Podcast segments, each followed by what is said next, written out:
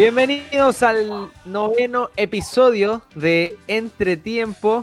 Ya saben, nos pueden buscar en Spotify como Entretiempo, también en iBooks y Apple Podcast.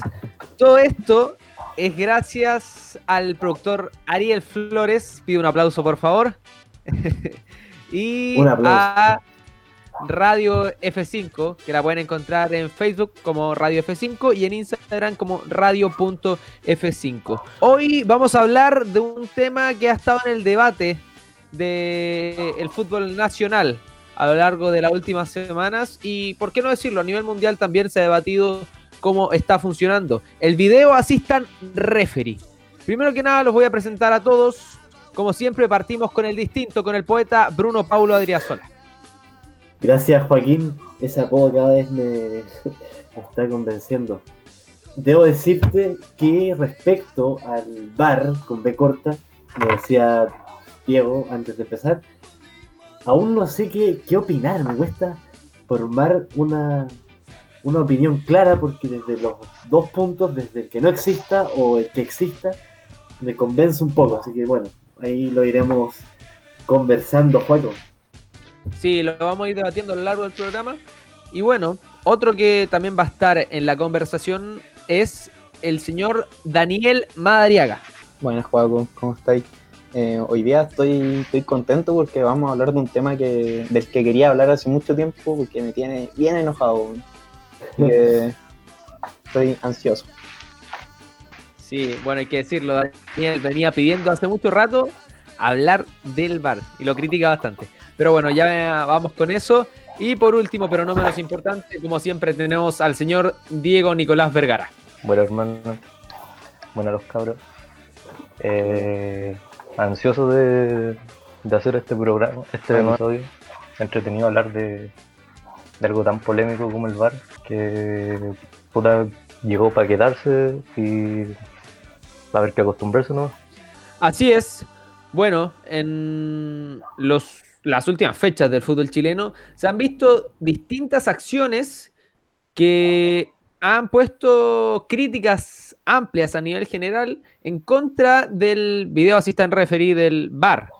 Eh, quiero preguntarte a ti, Bruno, ¿cómo has visto estas situaciones? No sé si te ha tocado ver eh, estos partidos, pero ¿cómo, ¿cómo, has visto estas situaciones de, de crítica? Que son, la verdad, no sé, goles válidos, pero que se terminan anulando por el VAR. He visto de los partidos que tú me dices específicamente, no, no lo he visto. Pero sí he visto otros partidos donde, donde el VAR es, es determinante en, en, en cobrar un gol o no. Y muchas veces a la rabia se me viene a la cabeza, por ejemplo, el de el del Liverpool, Everton Liverpool, que fue este, de esta Premier League, mientras empieza la música. Y, y bueno, pues ese fondo, el Liverpool ganó el partido, eh, lo puede haber ganado, ¿cierto? Porque era empate. Sí. Y Sadio Mané metió el, le cobran posición de adelanto de una forma muy polémica, es muy, es muy milimétrico. Finalmente es, ese es el bar, por eso son los sentimientos encontrados que tengo, porque no sé por dónde medirlo, si, hay, si el brazo, si es que el dedo influye para cobrar el gol o no. Em, causa mucha polémica, sí, pero creo que hay muchos matices desde, desde donde verlo. Sí, bueno, y, eh, uno que se vio beneficiado hace un par de días con el VAR es Daniel. A mi parecer, eh, en el partido Católica Antofagasta, eh, uno de los goles anulados, o sea, el gol anulado al delantero Antofagasta estaba en posición lícita. Para mí estaba mal trazada la línea del VAR. No sé cómo lo viste tú, Daniel, si, si concuerdas conmigo. Y no sé qué opinión tiene respecto al, al video assistant referee. Eh, eh, no estoy seguro si están mal trazadas las líneas, porque a diferencia de la mayoría de los estadios del fútbol chileno en San Carlos, las líneas están derechas, así que podría confiar en ellas. no, no, no, eh, pero yo me refiero a las líneas. No, porque no solo en el DAR, sino, no solo en el DAR, sino que en la institución también están derechas. Sí. No, pero es que el, el, trazamiento de las líneas del bar se hacen en base a las líneas de la cancha, por eso me refiero. Eh, pero fuera de eso, es una weá. Eh, súper discutible, pues, o sea, son, son cosas milimétricas. Eh, Manuel de Tesano me parece que estaba comentando el partido y dijo Sí, que el delantero de Antofagasta no se había cortado la uña del pie y por eso por eso le habían cobrado el offside. Y parece estúpido decirlo, pero pareciera que es por eso, onda, son cosas que son imperceptibles a la vista. no, no, y aparte había sido un golazo, era un gol importante para Antofagasta, se metía en la, la pelea por el partido, quizás hubiera cambiado el resultado Posiblemente. eh, final. bueno, en este caso la Católica se vio beneficiada, eh, pero han habido equipos que se han visto muy desfavorecidos con, con las decisiones del VAR y yo creo que eso es lo más preocupante. Sí, de hecho, bueno, uno de los equipos que, que se ha visto desfavorecido por esta situación es La Serena, que hace dos fechas atrás, si no me equivoco, eh, tuvo la anulación de un gol de Chupete Suazo, que justamente era el gol número 100 de Chupete en primera división y se le anuló por un fuera de juego que tampoco estaba fuera de juego. No sé si lo viste, Diego. Eh, eh, o sea, no sé si vi justo la jugada que era el gol 100, pero me hace harto fin de semana atrás, como que harta gente y harto se menciona de que puta la Serena se la cagaron, le anularon un gol y, y uno dice, puta, quizás se lo están cagando a la Serena, o sea, como, pero es mala cueva nomás, pero con esa tabla que salió de que cómo estarían las tablas de posiciones sin el VAR, la Serena estaría 6 puestos arriba con 23 puntos. Entonces uno dice, puta, eh, igual paja que se estén cagando un equipo recién ascendido y todo. Sí, Bueno, tampoco se lo de hecho, cagando. bueno, Sí, pues que casi todo calza con estas jugadas milimétricas, de que puta, a veces el, el hombro ya, ya cuenta y si el hombro está adelantado, se anula la jugada. Sí, es Me que el- acuerdo el- de la Copa América con Alexis, cuando con Colombia, que anularon dos goles. Y eso creo que fue la primera vez que vi como que el VAR anulaba goles así, que ahí era Como por esa- pie, por la punta del pie milímetros, adelantado decís y era. que lo polémico de, este, de, de ese cobro del, del gol 100 de Chupete fue, no fue una cuestión milimétrica, fue que no vieron bien la imagen porque había un pie 30, 40 centímetros adelante del, del de Chupete y eso fue el, fue el, el gran problema. De todas formas, hoy día salió eh, un- una noticia que la comisión de árbitros estaba diciendo que Chupete ahora tenía 102 goles y no 101, así que le estaban contabilizando ese gol.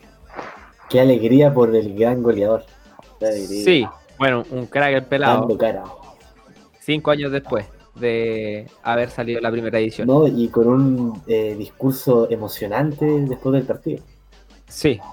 Bueno, este fin de semana eh, Chupete acaba de llegar a los 101 goles, si no me equivoco. Así que bueno. eh, 102 impresionante. según los árbitros. Bueno, sí, pero vamos a ver si se los cuentan finalmente. Oye, Pero bueno, es lo, algo- es lo- es lo que les decía yo primero. O sea, se le anuló el gol a Chupete y se, más que nada a la Serena. Y, y la Serena está muy complicada en el de- con el descenso. O sea, no se puede tener ese tipo de, de errores con equipos que se están jugando todo. Que se están jugando eh, el ir a primera B o seguir en primera división en el fútbol estelar. Es que al, al final sí, creo que, que en el fútbol el error arbitral se va a alegar de todas maneras. O sea, capaz que sin el VAR también se estuviese alegando por el error del árbitro Juan, eh, Juan Araya. O, pero hoy está el VAR, porque te- o sea, al final siento que el, el alegado siempre va a estar, pero el del VAR es mucho peor porque se supone que se hizo para evitar eso. Sí, Creo que al final la, estar la el, polémica error humano, el error ¿Tú humano así de que el árbitro puta, se le cayó el banderín y cobró mal, weón. Claro, porque, o sea, Pero, pero weón, eso de que la inteligencia artificial ya se está equivocando, equivocando, o quizás no se está equivocando. Y me encima equipos que, ya un equipo recién ascendido, que tiene en contra de que puta quizás se enfrenta a otros equipos con más, con más presupuesto, con más fichajes, con mejores fichajes y todo, y que más encima tenga en contra de que le anulan goles que eran legítimos. De hecho, si, si miramos, bueno, hoy día salió la tabla ponderada con y sin bar. En la ponderada con bar, eh, Serena está último, Y si miramos la ponderada sin bar, Serena está en el, puerto, en el puesto número 15, o sea, estaría lejos del, descenso. Eh, no sé, eh, es muy relevante esos goles que se le están anulando a equipos como la Serena, o, incluso si miramos, no sé, otro, otros equipos también se les está complicando mucho. No sé cómo lo pensáis tú, Daniel. Eh, sí, o sea, no solo con la Serena, llama, llama la atención porque, claro, recién ascendieron y se ven como la cenicienta de la primera división. Eh, pero ha pasado en muchos partidos y no solo aquí en el fútbol chileno, eh, ha pasado en Sudamericana, ha pasado en Libertadores, ha pasado en Champions. Entonces, un problema generalizado y no es que la tecnología esté fallando, al finalmente se le está dando un mal uso. Lo comentamos hace algunos programas y era que, que finalmente yo lo dije que se estaba utilizando a favor de, de los intereses de los grandes equipos nomás. Como tú dabas los ejemplos del Madrid. Yo no me acuerdo qué partido en específico, pero me acuerdo Sí. escucharte a ti hablar de eso. con, con el Leganés. Bueno, la, Que- la- la temporada te- pasada en Madrid Que terminó, terminó dejando a Leganés descendido. Sí, y, sí, lo Contra hablamos. la Real Sociedad, me acuerdo, que anulan un gol a la Real Sociedad por un por un delantero que estaba como adelante de Courtois, como que lo hicieron pasar como que molestaba al arquero, una cosa así. Y eso era como el 2-1 para la Real Sociedad. Sí, el Ariel aquí nos aporta también esta temporada que Pellegrini incluso lo, lo- lo recalcó, que contra el Betis también hubo problemas con el VAR. Entonces es algo repetitivo no solo aquí en Chile, sino a nivel mundial. Ahora, el VAR llegó para quedarse, como decía el Bruno, pero bueno, no no es una mala tecnología a mi parecer. Yo creo que le da mucha posibilidad al árbitro de revisar la jugada y de ver bien más de una vez eh, lo que está sucediendo en el partido. Pero sin embargo, siento que, como decía Daniel, no se está implementando bien. Los árbitros no están haciendo bien la pega a la hora de mirar las jugadas, no sé, o no están tomando las decisiones adecuadas. No sé si lo veía así, Bruno. Bueno, como te decía, Juaco, el, error humano sigue existiendo porque las decisiones del VAR no dependen completamente de la inteligencia eh, artificial. Pero la idea que quería decirte que, que al final el fútbol es propiedad mundial, propiedad de todos. ¿Por qué no, por qué no realizar una votación de, lo- de cada asociación de fútbol de los países y dicen, mire, nosotros votamos que el VAR se, siga existiendo y que se decida así, porque bueno, obviamente esto fue una idea de la FIFA, de implementar este sistema. Y bueno, y eso. Sí, bueno, yo, creo que, no sé para el Daniel, pero para mí el, la salida del VAR no creo que algo que esté en duda, sino que es que se comience a trabajar mejor desde los árbitros que están en la caseta como el árbitro que está en la cancha, no sé, que todos escuchemos lo que están hablando. Yo creo que sería muy necesario para aclarar algunos cobros. No sé si lo pensáis así, Daniel. Eh, chuta, no, la verdad es que no. Yo creo que va más por un lado de, de recordarle a los árbitros de cancha que ellos son los que están a cargo del partido. Eh, bueno, el partido que mencionaste de la Cato con Antofagasta, los árbitros estaban descansando en el bar.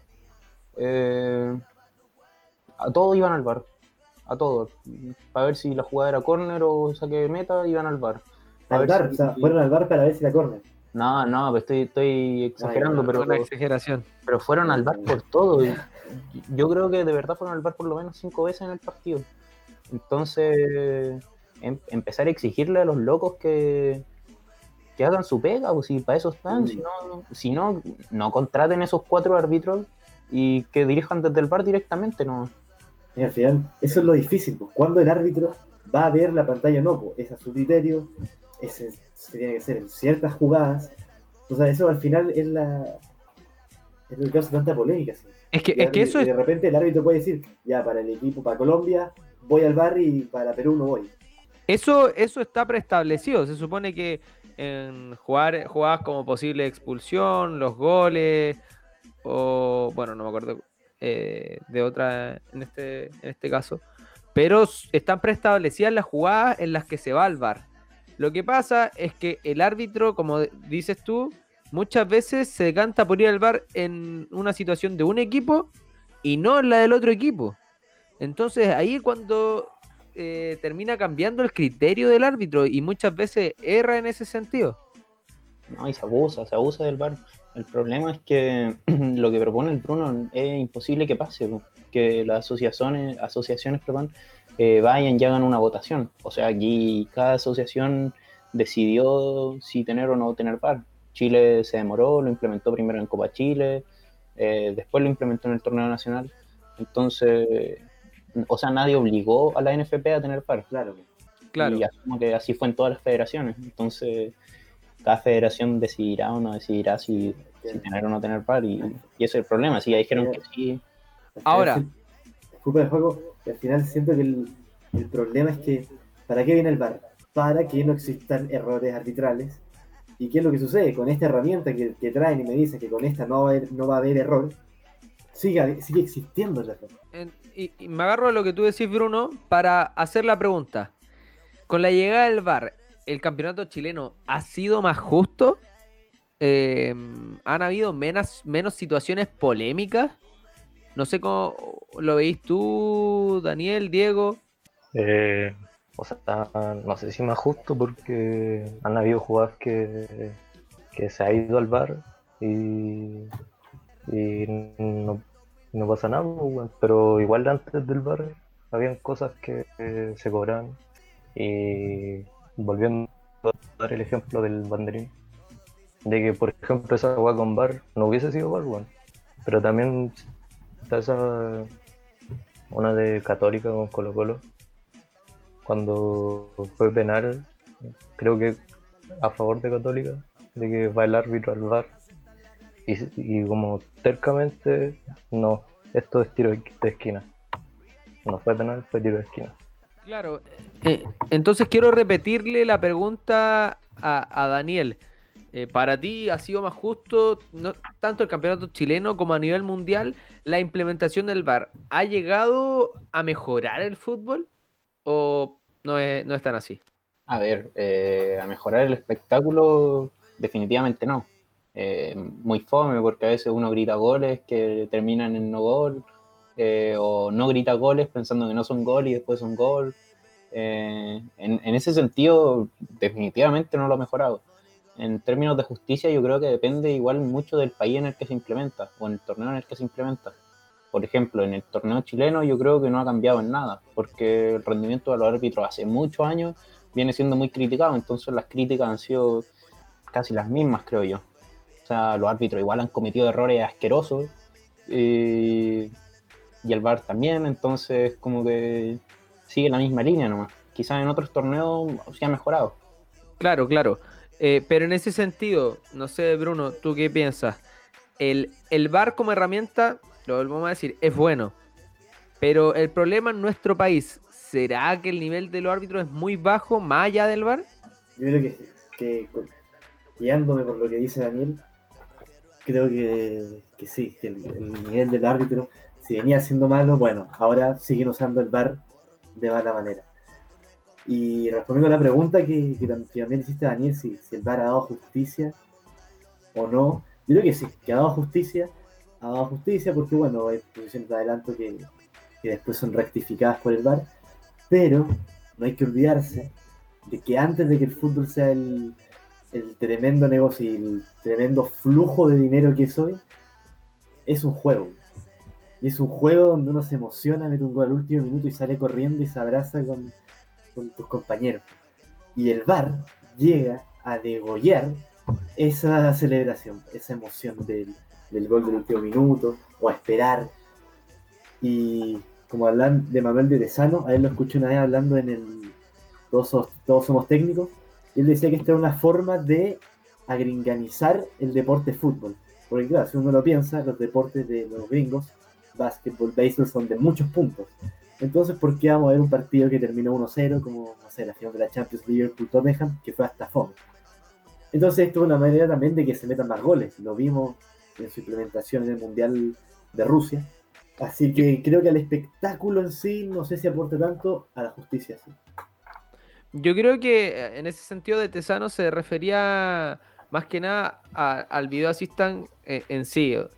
O sea, los deportes gringos que son show, como el básquetbol, como el fútbol americano, tienen esto del video assistant referee, eh, se revisa muchas veces la jugada y se detiene la emoción eh, esperando con incertidumbre a lo que decían los árbitros. Yo creo que más, a eso se refería de Tesano. hace unos días, si no me equivoco, ayer, lo escuché a Rodrigo Sepúlveda, el periodista de Mega, hablar sobre esto y decía, em, si no se implementa bien en Chile, quizás no deba funcionar el bar en Chile. ¿Lo ven ustedes así, Daniel? Mm, yo concuerdo. O sea, yo de partida soy un anti-bar eh, para todos los torneos. Eh, a pesar de que brinde un poco más de justicia, creo que al final igual eso lo entretenido el fútbol. Eh, pero sin Chile no hay gente capacitada para utilizarlo bien, no tiene sentido. Eh, le quita. El, torneo chileno en sí que es fome. O sea, mm. tiene buenos partidos, pero es un torneo fome. Entonces, si aparte va a ser un torneo injusto, menos ganas dan de verlo. Entonces, yo creo que quizás podría verse, no sé, ocuparse en Copa Chile, ya, y practiquemos en Copa Chile dos temporadas seguidas, ya, y cuando esté bien, démosle con el torneo. Ya. Yo, yo creo, a mi parecer, mi opinión, siento que el bar debería seguir funcionando, pero por ahí debería, no sé, volver a entrenar a los árbitros, volver a trabajar con ellos. Y, y tratar de mejorar eso, la, el trabajo de los árbitros con el bar, porque el bar no es una mala herramienta para nada, o sea, yo siento que le da justicia. Eh, le, da justicia muchas veces, pero cuando se ocupa bien. Diego, no sé qué piensas tú. ¿El VAR se debe quedar en Chile, al menos en el campeonato nacional? Sí, yo creo que, que si ya llegó, que mantenerlo hasta que se pueda perfeccionar y si ahora ya sacarlo no tiene ningún sentido. Pero la web es cómo se usa, si, si lo vamos a ocupar, lo vamos a seguir teniendo tengámoslo y ocupémoslo bien. Porque es una herramienta que si se le saca el buen provecho puede ser muy útil y, puede ser muy buena. Sí, bueno, el VAR lleva muy poco tiempo, si miramos la historia del fútbol, em, en el juego. Y la verdad, bueno, como toda nueva iniciativa, de repente levanta algunas críticas. Pero hay que verlo, yo creo que hay que hacerle un seguimiento, a nivel mundial más que en Chile y ver cómo, cómo funciona, cómo sigue funcionando, porque bueno, ya las críticas ya están. Pero en general yo creo que debería algo que debería ser algo que, funcione en el fútbol mundial. Para cerrar, la última palabra, Bruno del Bar.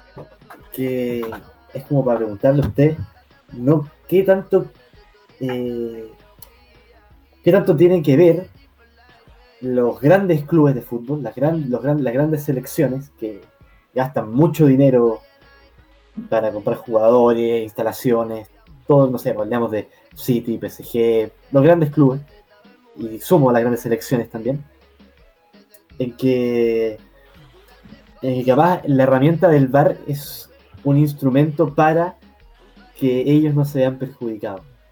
Porque me imagino que hablarán los, los, dueños de cada club, oye, ¿sabéis que tiene que haber alguna forma de que yo no pierda injustamente? asegúrame de que no voy a perder, porque yo gasto todo este cerro de dinero.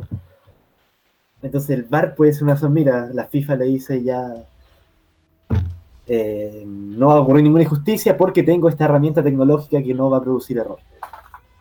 O, o, sea, más que eso, yo, a mi parecer, siento que por, el, por el contrario, puede ser ocupado de mala forma. Si nos ponemos más, no sé, con, teorías conspirativas, puede ser que, no sé, no sé, el Real Madrid, este Florentino Pérez, esté, no sé, eh, tratando de que el VAR los beneficie siempre, eh, no sé, moviendo su influencia y cosas así. Yo creo que más allá de que no pierdan injustamente los equipos grandes, es para, puede ser, así como tratándolo, como les decía anteriormente, como teoría conspirativa, eh, no sé, puede, puede ser una, una forma de que ellos simplemente no pierdan o, o siempre se vean beneficiados. No sé. O sea, que no pierdan y que por lo tanto no pierdan dinero.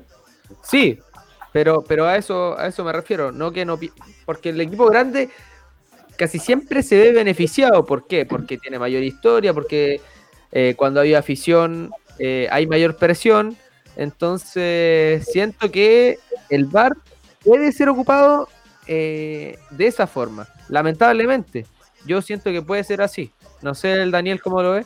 Mm, No, sé si, si estoy tan de acuerdo con lo que con lo que proponen ustedes, porque finalmente un equipo con dinero, eh, gente, bueno, como tú nombraste, Florentino Pérez, que tiene mucha influencia, eh, por ahí sin el VAR lo puede, lo puede manejar mucho mejor, porque al final con el VAR estáis súper expuesto. Eh, el Madrid podría, no sé, comprar a los árbitros, ¿cachai? y se vería menos expuesto a críticas que lo que ha pasado con el VAR, ¿cachai? Porque teniendo el VAR ahí se utiliza mal, mejor que no haya VAR y que se vea como un error humano, ¿no? Sí, pues, pero no sé, de repente igual con el VAR o sin el VAR se han visto incluso más polémicas. Eh, bueno, me refiero a con el VAR se han visto muchas más polémicas eh, en el partido del Real Madrid, por ponerlo como equipo ejemplo. eh, se han visto muchos más casos de, de injusticia. Pues, tal vez el- se puede entender un poco la, la el, el VAR para que no ocurran eh, escándalos. Y por escándalo, ¿a ¿qué, me viene a la mente? Francia, Irlanda para, la, para el Mundial 2010, con la mano de Henry en el área. O sea, eso con VAR no pasaba, y Irlanda y el Mundial. Entonces creo que en ese sentido la se- mano de se Dios. puede entender. O Diego Armando metiéndolo por la mano de los ingleses, también se puede entender. Pero yéndose como a lo, algo reciente, como un error escandaloso, ya, el VAR hubiese evitado ese error, pero es que tremendo que es dejar un país fuera mundial por una mano. Pero en ese Sí. sentido el- se puede entender el VAR, pero como pasar, es que ahí el- se, a- se abre mucho el, el espectro, porque ya evitáis estos escándalos gigantes, pero también hay goles como los que se han visto últimamente, milimétricos, que, se han- que definen partidos. Sí, bueno, y, el VAR, como, como decíamos anteriormente, se comenzó a implementar hace poquito. O sea, es una regla que en la historia del fútbol lo ha, la ha venido a cambiar, sin duda alguna, y quizás se mantenga durante muchos años o quizás como otras reglas solo esté por algún tiempo. Eh, como, lo, como nos aportan aquí, desde la Copa Confederaciones en la que participó Chile, se implementó el VAR a nivel mundial. Entonces, ¿qué pasa? Es una regla nueva, se está implementando hace poco en la historia del fútbol. Y hay otras reglas en la historia del fútbol que también han tenido un, un apogeo, han tenido eh, desde su creación eh, muchas críticas. Y eso es lo que queremos abordar, hoy en el programa. Hoy vamos a hablar de algunas reglas que fueron parte del fútbol, pero que ya no lo son más. Y para eso, primero vamos a hablar de el gol de oro. Aquí estoy, bueno, yo soy el encargado de hablar del gol de oro. Y si, bueno, cualquier aporte, es bienvenido. El, el gol de oro consistía en el que mete el gol gana en el tiempo, eh, en la prórroga, en el tiempo extra. ¿Cuál era el objetivo de, poner esto? Porque, bueno, el- la primera vez que se implementa el gol de oro fue en 1996 en la Eurocopa de Inglaterra, eh, a nivel adulto. En selecciones juveniles se había utilizado años antes. Eh, ¿Cuál era el objetivo? Evitar, que, evitar los penales y mejorar el espectáculo, o sea, evitar que un equipo vaya, no sé, a semifinal de mundial a, buscar los penales y que sea menos, que haya menos espectáculo, considerando que el- la final de Italia 90 y la final de Estados Unidos 94 se definieron desde el punto penal. Entonces se entiende que el año 96 esto haya sido eh, implementado. finalmente, el, finalmente esto del gol de oro logró lo contrario, ya que en los tiempos extras predominó la especulación y el, defender. Bueno, el primer gol de oro anotado en competencias adultas fue en la final de la, Eurocopa del 96 por Oliver Björkhoff al minuto 95, jugador alemán.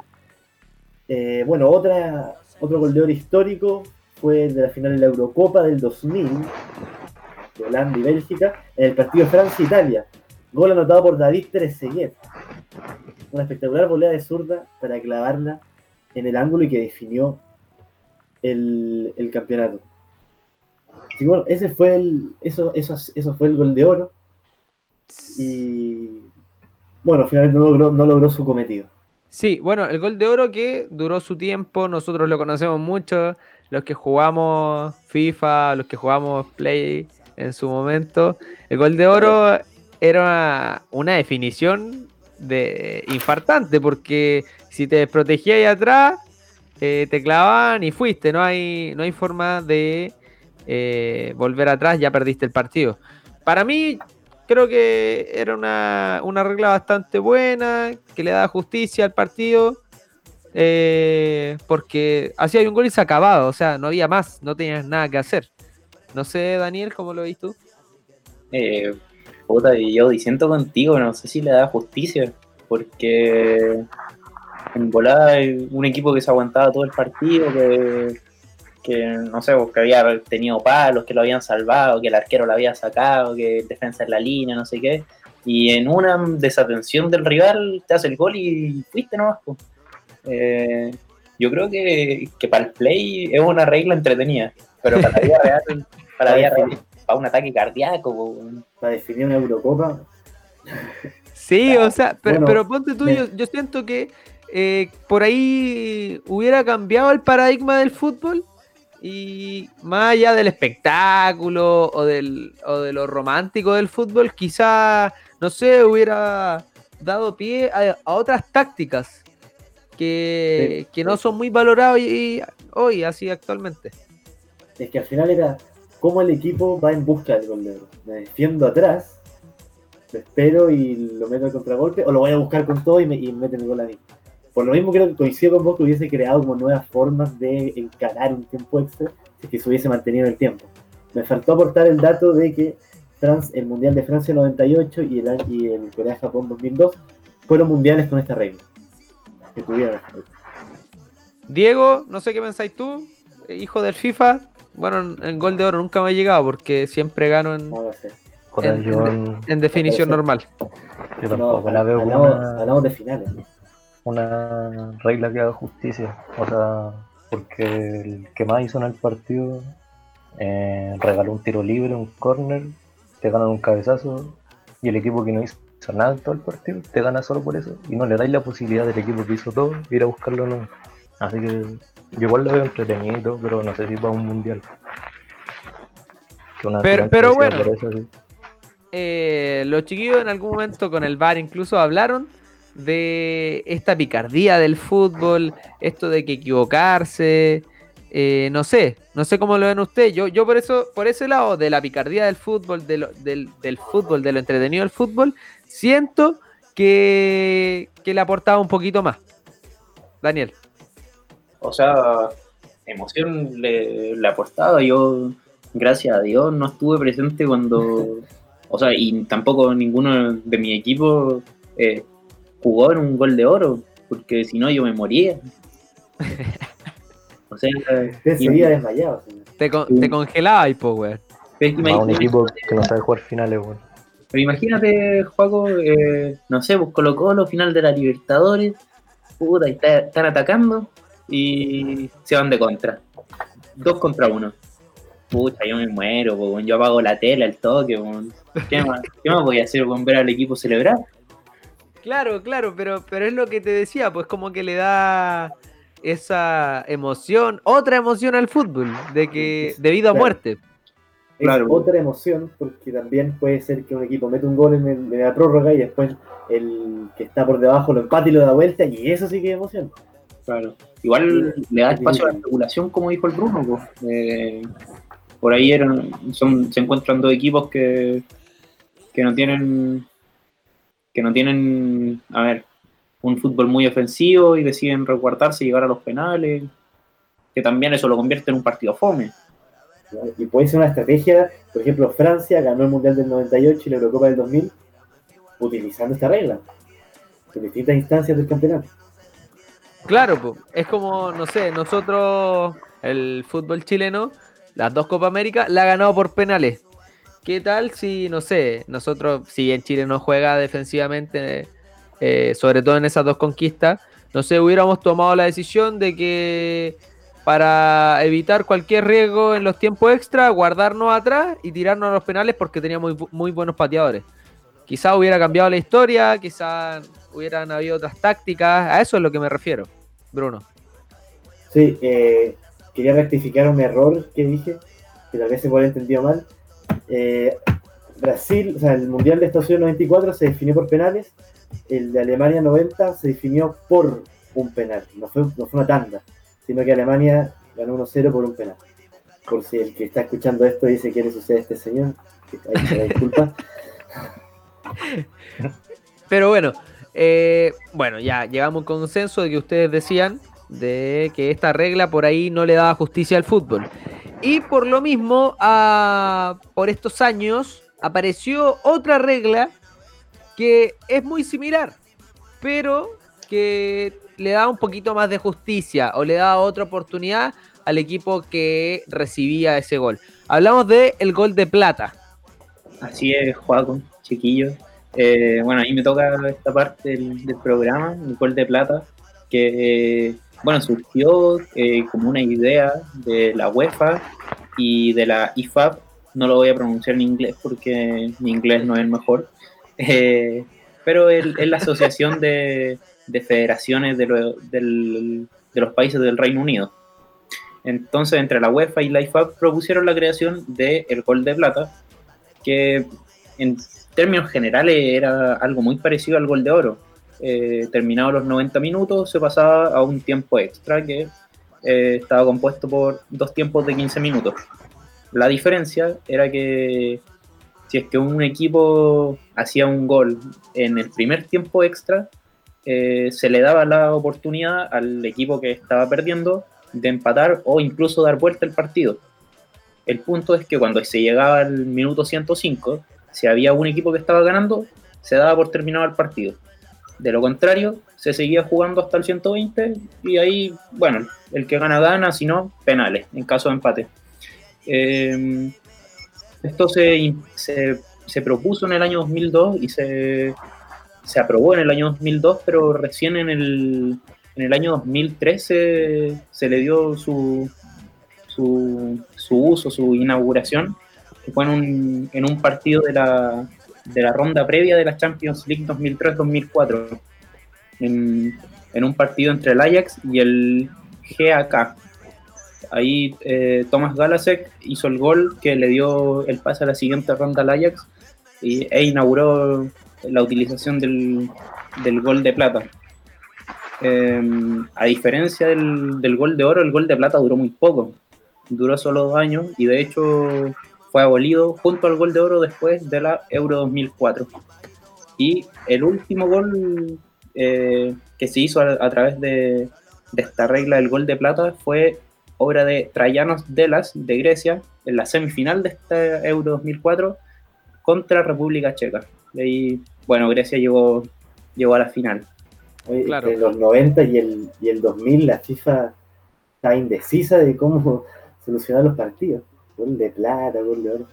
Sí, bueno, y, y como les decía anteriormente, eh, por ahí le da un poquito más de justicia, que es lo que buscaban ustedes, o que le criticaban ustedes al gol de oro, porque le da la oportunidad al equipo que recibe el gol de ponerse en empate o, o sacar su propia ventaja. Bruno. Eh, no, me mantengo lo que lo del, de esta indecisión de la, de la FIFA por, por esa época. Diego. Yo siento que. O sea, no me gusta mucho esa regla. Como que siento que los 15 minutos de la segun- los segundos 15 minutos de la larga van a ser muy entretenidos. Así un equipo aguantando, el otro equipo yendo a buscarlo así con la última que les quedan. Entonces que lo terminen el primer tiempo a la larga mm, no me gusta tanto. Daniel, no sé si para ti se vuelve más justo esta regla del gol de plata, aunque haya durado dos años. No sé, ¿lo ves como una iniciativa mejor que, que el gol de oro? Eh, a ver, eh, ju- justicia, no sé, el fútbol no siempre es de justicia. No, Eh, no, no, no, pero- pero yo, yo te decía porque No, no, no, pero- es lo que le critican al gol de oro. Claro, eh, yo creo que sí, porque al final te da la oportunidad de como una segunda vida, pues, un segundo aire a ver si lo empatáis. Y yo creo que le daba, creo yo que le daba más espectáculo al fútbol en comparación al gol de oro, porque eh, si un equipo hacía un gol, el partido seguramente se iba a volver más entretenido, porque el otro equipo sí o sí tenía que hacer un gol antes de que terminaran los 15 minutos. pues. Entonces yo creo que igual estaba mejor, pero era mucha especulación de la FIFA aquí, este periodo entre gol de plata, gol de oro. Al final igual estuvo bueno que lo sacaron. O sea, Sí, no. Por algo se daban los 30 minutos extra. Sí, Y no 15 Bueno. y- eh, hoy en día ya esto se abolió, el fútbol sigue con el tiempo extra y posteriormente penales. Pero hay una regla que es distinta a lo, a lo que estamos viendo hasta ahora, que la verdad llamó mucho la atención y es la tarjeta verde, si no me equivoco. Diego. Verde. Verde. Y de hecho, yo esto no lo sabía hace antes de dos horas. Pero han habido dos tarjetas verdes. Una que creo que es como la que cachan todos, que el 2016 la Asociación de, de Fútbol. Italiano de Segunda División implementó como una tarjeta verde como de forma de darle un reconocimiento a un jugador que ha- haga alguna acción buena. Por fair play o entonces se propusieron como de aquí al principio de la temporada del 2016 hasta que termine la temporada darle una tarjeta verde hacer un como un cuadro honor con todos los que recibieron una tarjeta verde primero que la recibió un jugador del Vicenza, Cristian Galano, que hizo la simple acción de reconocer de que el árbitro cobró un tiro, un tiro de esquina y él dijo no, no, no le pegó al defensor, es saque arco. Y ahí recibió la primera tarjeta verde. Oye, el culiao, weonao, pu. con todo respeto, el culiao, weonao, si estáis jugando, Pero con su tarjeta verde. Culiao, pierde el partido, minuto Bueno, 90, necesitáis un gol, No, te dan el córner, pero no, sabéis que no, la toqué yo, no, No, me di el córner. Perdemos el partido, da lo mismo. Después llegáis al camarín. ganáis y una te tarjeta verde. Métete tarjeta verde por la raja. Sí, pues, weón. Imagínate, imagínate en una situación así, o sea, yo lo veo complicadísimo. No sé, Daniel. Nada, pero no, no sabemos el contexto de la situación, porque quizá iban ganando 3-0 ya. A ver, quiero ser el No, primero con tarjeta verde. pues. No, no, no, sí, pero te pongo en el caso de que, no sé, es lo que te decía yo. Vais ganando, o sea, vais perdiendo minuto 90, necesitáis un gol. Te dan un córner y tú decís, no, sabéis que la toqué yo, no es córner. O No. sea, la puteada de los compañeros es tremenda, pues, weón. Te echan del equipo, no jugáis más. Es- Eso no pasa, no pasa. Tendría que ser el padre Hurtado que esté jugando, pero todo no. no. Imposible que, que- que diga que. El padre Hurtado. ¿Cuándo Igual jugaba la pelota? Una situación así. De todas formas, en, creo que en Italia también fue, pero en un partido de la Serie A que, que una vez alguien, no me acuerdo quién, pero fue un delantero de estos buenos italianos que hizo, que hizo un gol con la mano y que dijo, no, sabéis que lo hizo con la mano. No me acuerdo el nombre. Puede haber sido Inzaghi, pero no estoy seguro. Mentiría si. O sea, yo no sé, po- recordemos situaciones históricas que podrían ser eh, eh, situaciones en las que se podría poner tarjeta verde. El gol de Maradona. ¿Se imagina Claro. usted a, a Maradona retractándose? No. ¿Sabéis que la mano no fue, fue mano, fue mano de Dios? No me cobre este gol. Ni cagando, po. No, bueno. no sé. O no sé, el, el, eh, lo que decía el Bruno con el gol de Henry, de, Ti- de Titi. Ni cagando va a decir que fue mano. O sea, al final. No sé, es difícil de implementar una tarjeta verde. Diego. Puta, o sea, es que lo implementaron como. Puta, nadie hace esto. Pero al que lo haga, démosle alguna huevo. Le damos su tarjeta verde. Ya. O el cuadro de que- la serie. Al final, el fútbol no tiene ninguna forma de, de agradecerle o destacar al que actuó bien, si uno lo piensa. De solo hay sanciones. Pero ¿y qué, qué le vaya a dar? O sea, No, sí, al final el, el fútbol es una competencia, pues, no sé. debe premiar El árbitro. el- el buen actuar. Los árbitros tienen que preocuparse de otra wea en vez de andar haciendo eso. Bueno, está el premio Fair Play, Ya que eso ya, ya Las- cambia. Y la segunda tarjeta que les comentaba antes fue el 2018, que la implementaron los países que no están afiliados a la FIFA, que jugando el Mundial, la Copa Mundial de las Confederaciones Futbolísticas Independientes, Ya. eh, la, tar- la tarjeta verde la dieron para la tarjeta verde significaba una expulsión pero que no te echaban o sea te echaban pero podía ir alguien podía entrar en reemplazo tuyo alguien de la banca Ah, entonces- ya, ya. cometía ahí alguna falta que quizás era más que amarilla, pero no ameritaba roja. Te sacan la verde y podía entrar alguien que estuviese en la banca. Y de- después, si teníais un próximo partido, lo podíais jugar sin ningún problema. O, o sea, imagínate implementar esa tarjeta verde. Los árbitros culiados no saben elegir entre tarjeta amarilla y tarjeta roja de repente. Imagínense con una tarjeta verde entre medio, weón. Anda a ponerle otro. Y la primera vez que se usó fue en un partido de Padania, que es como. Padania, que es como. No sé, ni, siquiera llega a ser país, pero Ya, es como una. Pero no pertenece a la FIFA. No. Y Tuvalu, es un país de Oceanía. ¿Y Trululú? Tuvalu. Búbalo. Búbalo. ¿Sabes qué? Yo creo que fijo que echan la, la bandera aún. Igual es como reconocible a la vista aún, pero nunca lo había escuchado ese país, Julio. En la Copa Cachito de la UDP se va a implementar esa weá, weón. Eh, mira, el Ariel no- nos aporta un dato. Tuvalu, si no me si según Ariel, eh, es el país más chico del mundo. Ahí nuestro productor mandándose un datazo. Eh, ¿cómo, ¿Cómo ven ustedes esta segunda tarjeta verde? ¿Lo ven factible? ¿Creen que sería realizable en el fútbol actual? Imposible. Bruno? Imposible. No le veo ninguna posibilidad. Ni- no sea, le di más vueltas. Imposible. Ya. Daniel.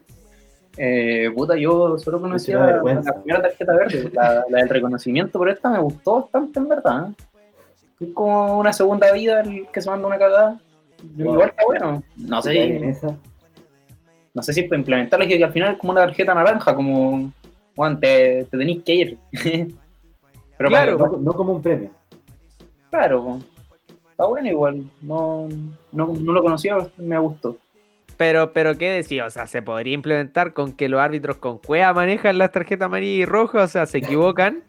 Y ahí, ahí sí que habría polémica, pues, weón. Yo siento que si se implementa, no sé, una tarjeta verde que se implementó en, en esta weá de países que nadie conoce, eh, que no pertenecen a la FIFA, con todo respeto, eh, se implementó Bueno. en, en esto. No sé, ni cagando se podría implementar en, no sé, en un Colo Colo Universidad de Chile. Imagínate, imagínate la polémica. No, weón, es, na- es tarjeta verde. No es ni amarilla ni roja, es verde, weón. Claro, es que es un problema, po, porque la amarilla y la roja igual son como tan claras para lo que son. po. O sea, uno sabe cuando el guan se tiene que ir expulsado. En Sí, cambio. ¿Cómo Sí. vaya a decir? No, yo creo que es verde. Y el otro weón, no, es roja esta wea. Claro. Pero igual se discute, por ejemplo, no, esto era para amarilla o esto era para roja.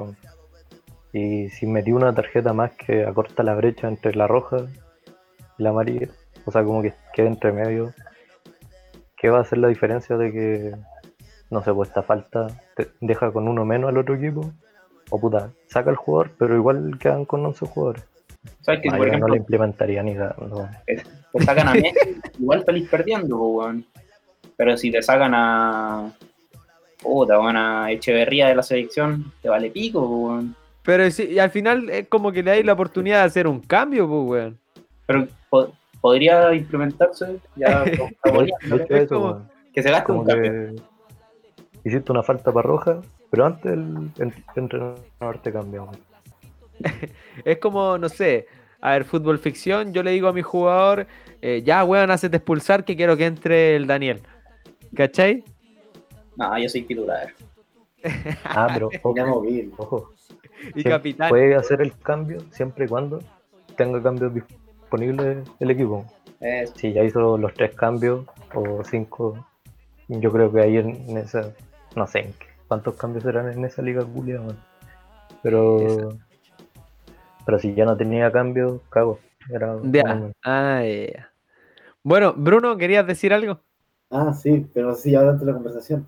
Que Ariel le tiró un zapato en la nuca a, a Daniel, diciéndole, Daniel es un hombre que le gustan las, Daniel, o sea, slash, tu equipo, es un hombre que le gustan las segundas oportunidades. No es de verdad, que no pasen advertido el comentario del productor. Bueno, Lo vi, lo vi. yo quiero omitir comentarios sobre eso, puede causar polémica y, y no sé. Prefiero omitir eh, cualquier eh, quería, comentario. bueno, para volver un poco a lo que estábamos hablando antes de las reglas, que me, me acordé de, de de algo que dijo el Cholo Simeone después de haber eliminado a Liverpool en Anfield. Eh, este, el año, este año, pues. Con la y- actuación de Marcos Llorente extraordinaria. claro. Bueno, y, y- y tiene que ver con la regla del gol de visita. Porque el, el Cholo dice después en conferencia de prensa, nosotros hoy, Atlético Madrid, tuvo 30 minutos más eh, con la posibilidad de meter un gol que eh, valga por dos. En caso de empate global valga por dos. Entonces él encontraba injusta esta, esta regla por el gol de visita, porque es cierto, el, equipo que juega la, el partido de vuelta de visitante y se va a tiempo extra, tiene 30 minutos más para meter goles que, que tienen mayor valor. Sí, po. Eh, de hecho, en algunas competiciones como que se ha tratado de abolir el gol de visita porque, claro, e- es súper injusto para el equipo que, em, que como en este caso, eh, juega de, de visita el partido de vuelta. O sea, es, es es- es injusto para el que juega de, de local del partido de vuelta porque el otro equipo tiene mayor posibilidad de anotar, mayor tiempo para anotar un gol de visita. Pero es un Daniel, error ¿Y sabe cuántos goles tiene que hacer? Pues, weón. Es, es un error organizacional porque debería inhabilitarse el gol de visita a partir del minuto 90 nomás. Sí, el po. equipo tiene media hora más. Sí. Y de hecho, en, en ese mismo partido, el Llorente anotó el 97, el 106 y el 121. Imagínense. En ese partido. Bueno, y, y para ir cerrando el programa, tenemos un- una sección que, que nos dio, no sé, lo que hicimos hacer un poco más lúdico, ¿por qué no? Eh, echar a volar la mente y nosotros crear alguna idea de regla para este fútbol que podría beneficiar al fútbol, que podría llamar la atención, que lo haría más justo, que lo haría más entretenido. Bueno, quiero comenzar primero con el Bruno. Este weón es un poeta, weón, es súper creativo. Yo creo que este culiado va a tener una idea muy buena. No me podéis decepcionar. No me podéis decepcionar, ni a los oyentes. Eh, haré lo posible por no hacerlo. La regla que inventaría eh, sería eh, contra el, los piscinazos.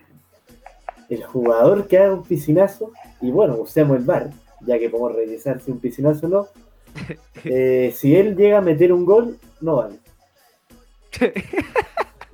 En esa, o sea, está chao. claro, andás piscineando, querés meter penales, querés que le saquen tarjeta roja a tu rival. Bueno, un gol después de tiro libre al ángulo, sorry, Ya. no, no vale. Para que no se vuelva a tirar, no, no vuelva a piscinear. Y si un Puskas, weón, ¿cómo se lo vaya a no se lo vaya a cobrar, weón? Como, como diría, como diría mi madre, ¿no te gustaba andar? Ya. Se Ya. dicen harto parece, weón.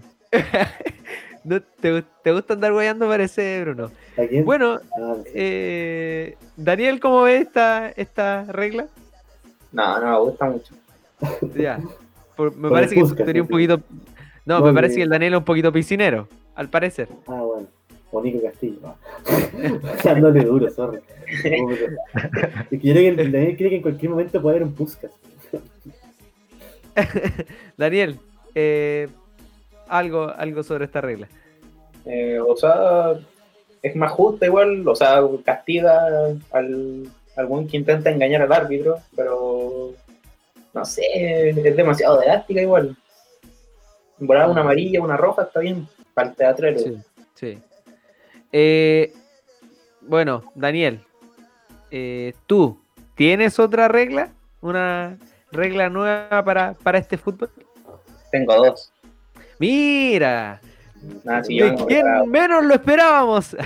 no, mentira. Ah, mira, Daniel, eh, la primera, y me agarro de lo, con lo que terminamos la, la parte anterior del programa, lo del gol de visita, yo lo cambiaría por gol de local. Creo que, que le falta eh, premiar al logo que se hace fuerte de local. Eh. Yo lo cambiaría un gol de visita por un gol de local. Esa es la fome. Aquí viene la buena. Y esta les va a gustar. Ya, esa es bastante. eh. Yo soy yo soy fanático del FIFA. Para mí me gustaba mucho el FIFA Street. Lo que más me gustaba era que se podían pegar patadas. Entonces, entonces a, mí, a mí me gustaría que en los clásicos se, se hiciera un vale todo. en esa, o sea, O sea, Extreme Rules, como la WWE. WWE. Claro, me encantaría unas patadas asquerosas, weón, que de lo mismo, sigue jugando. Pero se pueden usar O los sea- banderines. Sí, yo creo que sí, pues, en verdad las patadas no. Ya, ya, ya, ya. Puta, estaría loco, weón. O sea, Estaría De muy todas- genial. de, de todas maneras, algunos clásicos se vuelven así. No clásicos con la Católica, porque con la Católica eso no es, no es como clásico. No es Hablemos en serio. ha- Hablemos en serio, ese no es el clásico. Pero clásico chileno, Colo Colo, la U, muchas veces pasan cosas como esas. No sé, eh, Diego, ¿qué, ¿qué pensáis de esta regla? ¿Qué te, te pareció? Es que No sé. dejaría la cagada, weón. Un par de weones fracturados o con lesiones graves, weón. Por lo bajo. Ahora que, que no se puede, Ángelo Enrique la otra vez le pegó un combo en la guata al Chaco, Al. Chaco. Imagínate si Oye. se pudiese hacer lo que uno quiera, weón. Imagínate a Luis Suárez en esos partidos. weón. Oh. Con Boca River, weón.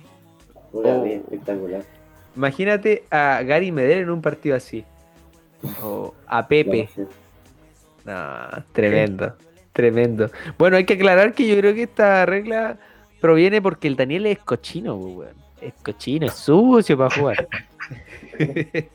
no, mentira, no. A ver, un- a ver, si, si de las tres personas, de las, perdón, cuatro personas que estamos, que están aquí, y no soy yo, y han jugado contra mi fútbol, el único que ha pegado una patada por detrás y vos, Paco.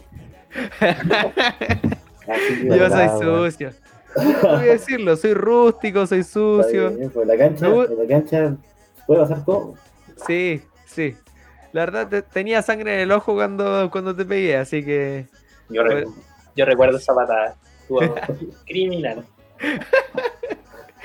Bueno, y Diego, queremos escuchar la regla que nos trajiste para, eh, para revolucionar el fútbol, para cambiar el fútbol.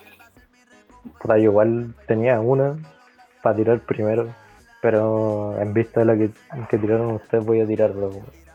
Ya, Una era que la que habíamos comentado antes, sí, gol bonito vale por dos, ya, pero gol bonito, bonito, ya. O No, sea, que hay un gol bonito. no cualquiera, weón. Un Puskas. Esos goles que tú decís, ah, golazo. Ya, pero un, un- un gol que fueron 25 pases de primera, ¿vale? Por ahí Ah, es- esa weá no es weón gol bonito, weón. Depende. Ah, no sé. No, yo, yo diría que el de Pinares califica como vale doble contra Gremio. Ya, weón. Eh, Manera de chupar Ya, el de pico Arturo, Pinares, el de- Daniel, el weón. de Arturo, weón. Ya, gol bonito vale por dos. Un gol de mitad de cancha, una cosa así. O sea, Sí. olímpico vale por dos. Pinillo tendría el doble de goles, creo. Hace un gol cada 30 partidos, pero ese gol es de chilena.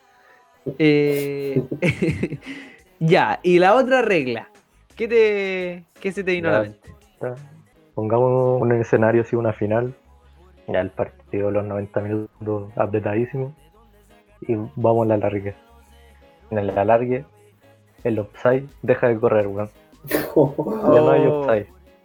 ¿Sabéis que me gustó Caleta, weón? Sinceramente me gustó Caleta, ¿por qué? Porque en, en el alargue pasa que muchos jugadores están muy cansados, pues, weón. Están muy, muy cansados, o sea, el físico ya está hecho mierda.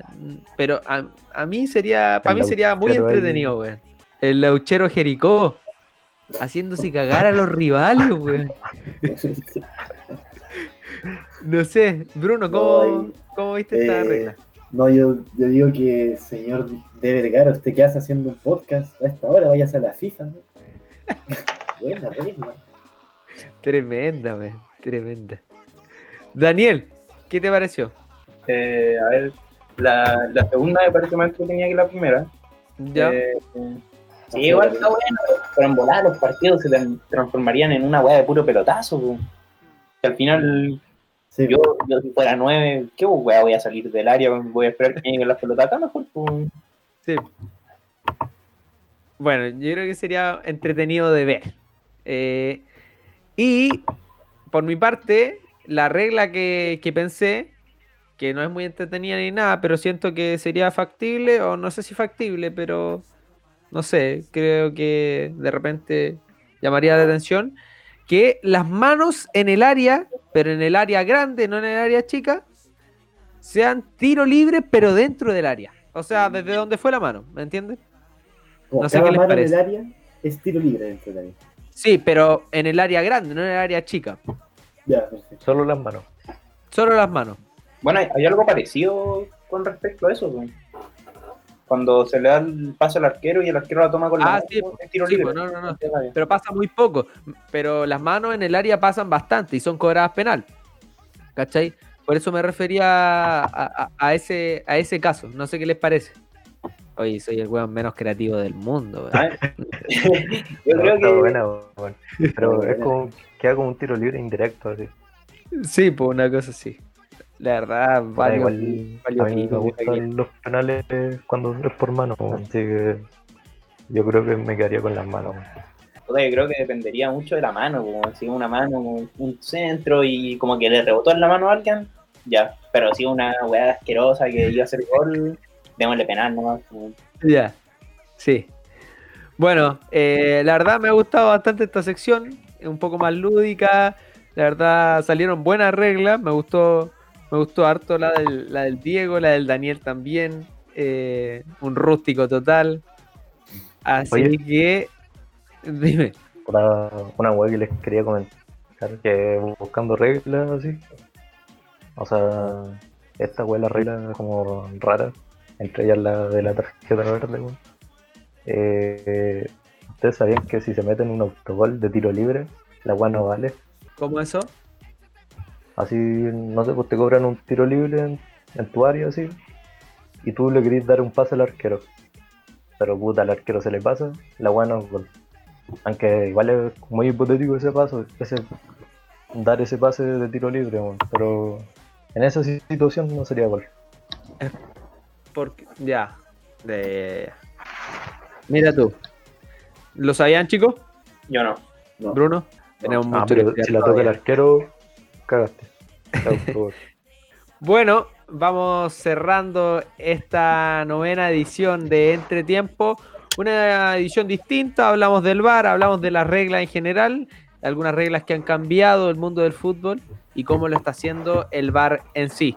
Recuerden que nos pueden escuchar en Spotify, como nos pueden escuchar y nos pueden buscar como Entretiempo, también en iBooks y en Apple Podcast. Esto se graba gracias a Radio F5 y a nuestro productor Ariel Flores. Síganlo en redes sociales, un guapísimo ahí. Y también sigan a la radio, radio.f5 en Instagram y Radio F5 en Facebook. Y por qué no, tenemos que eh, decirles que se informen de fútbol en una gran página de fútbol de Instagram. Food Noticias. Búsquenla, tremenda página, gran contenido. Suben un fixture, la verdad, completísimo todos los días. Así que vayan a seguirla. Con esto estamos dando por finalizada eh, la novena edición. Chicos, las últimas palabras, Bruno. Eh, estoy anonadado por la polera que estoy viendo. Impresionante. El señor de la Católica lleva una polera del vino Santa Elena. Muy buena. Y no, eh, contento por el programa. Eh, me despido de las personas y, y gracias, Juaco. Eh, Diego, un, un mensaje de despedida. Eh, bacán haber tocado este tema tan polémico y, y ahora viendo la polera del Daniel, vamos a tener que ir al otro bar, weón, al bar bueno. Daniel, para hacer un cierre. Eh, me voy contento. Creo que tu- tuvimos un programa súper entretenido, abordamos distintos temas y de los que uno también aprende, como la tarjeta verde, que personalmente no, no la conocía. La segunda, sobre todo. Así que contento y espero volver a encontrarnos la próxima semana. Bueno, esto ha sido el noveno programa de Entretiempo. Yo soy Joaquín Acevedo y me voy despidiendo. Chao, chao y muchas gracias por escucharnos.